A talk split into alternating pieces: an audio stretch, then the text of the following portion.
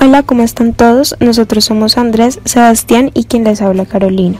En esta ocasión vamos a hablar sobre el capítulo 4, Ética de la empresa. Bienvenidos. Las empresas por un correcto funcionamiento se dirigen y se conducen a un manejo más racional y estratégico a diferencia de lo que es la ética como tal. Como lo hemos venido hablando, la ética es más comunicativa. Por esta razón, entre lo que es una empresa y la ética existen ciertos conflictos. Entonces, en un primer momento vamos a hablar de las dificultades de una ética empresarial. En primer lugar, encontramos la desconfianza del empresario, la cual hace referencia a la desconfianza que se tiene en el mundo empresarial hacia la ética. Desconfianza de la que surgen dos posiciones con respecto a la relación entre ética y empresa, y estas son Primero, para hacer eh, negocio es necesario olvidarse de la ética común, es decir, está la creencia de que los negocios tienen sus propias reglas de juego y estas reglas de juego dependen de una ética propia. Quiere decir esto que las reglas de juego de los negocios están impuestas bajo la moral y creencias de alguien. Entonces está el pensamiento de que para manejar un negocio quien quiera triunfar en él debe dejar a un lado la ética.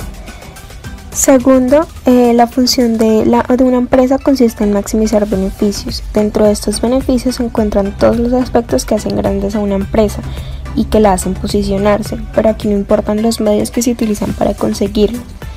En este mundo empresarial se considera que cualquier medio que se utilice para conseguir la grandeza es bueno y está justificado y se ayuda a llegar a la meta que se está buscando, solo importa ver los resultados en las cuentas.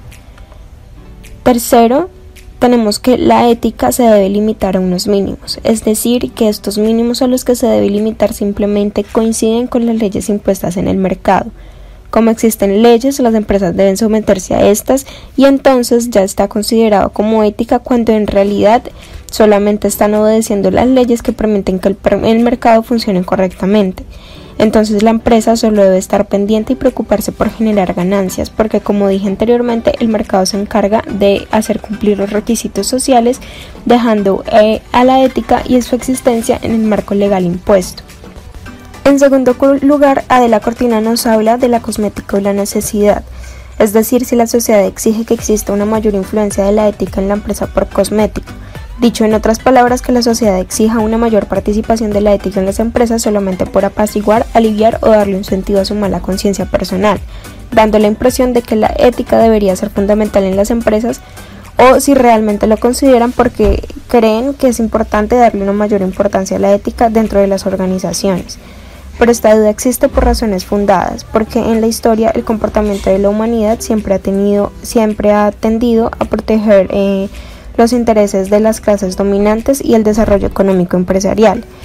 Pero se debe dejar en claro que aunque la ética empresarial se vea anulada por todas las razones mencionadas anteriormente, es imperativo que se la considere como una necesidad para las empresas y para la sociedad. En tercer lugar, nos encontramos con la forma en que las empresas entienden lo que significa la ética y es que comúnmente las personas comprenden la ética como un conjunto de normas que se deben seguir sin tener en cuenta las circunstancias en las que interactúan con el resto y por ende no tienen en cuenta que deben lidiar con las consecuencias que surjan después de realizar una acción. Entonces, teniendo presente lo anterior, se puede decir que quienes actúan sin tener en cuenta las circunstancias y las consecuencias de su actuar tienen un desempeño inmoral. Por consiguiente, y sin, olvidar los choques que existen entre la ética y la empresa, un empresario está entre la espada y la pared porque habrá ocasiones en las que se tendrá que debatir entre el cumplimiento de los mandatos morales y el anhelo de obtener beneficios en la empresa. Entonces podría decirse que quien se encuentra en esta posición podrá obrar moralmente en su vida personal y familiar, pero no en su vida empresarial. Entrando en materia, para las razones del nacimiento de la ética empresarial, encontramos que en los años 70 surgió la necesidad de la ética en los negocios. Esto debido a distintas razones, como por ejemplo la necesidad de tomar decisiones a largo plazo, ya que se expresa que una empresa que plantea únicamente beneficios a corto plazo es un acto suicida, porque ésta no podrá sobrevivir a un mal tiempo. así demostrando que la responsabilidad a largo plazo es una garantía de supervivencia, mostrando que la planificación es el mejor aspecto que debe tener una empresa, no solo una empresa sino una persona. Otra de las razones del surgimiento de la ética en las empresas es la responsabilidad social de las mismas, ya que las intenciones de la empresa cambiarán sustancialmente la perspectiva que se tiene sobre ella. Asimismo, creando un tejido para reconstruir una sociedad más valiosa. Por último, comprendemos que la ética de la empresa no es una moda, sino una necesidad social.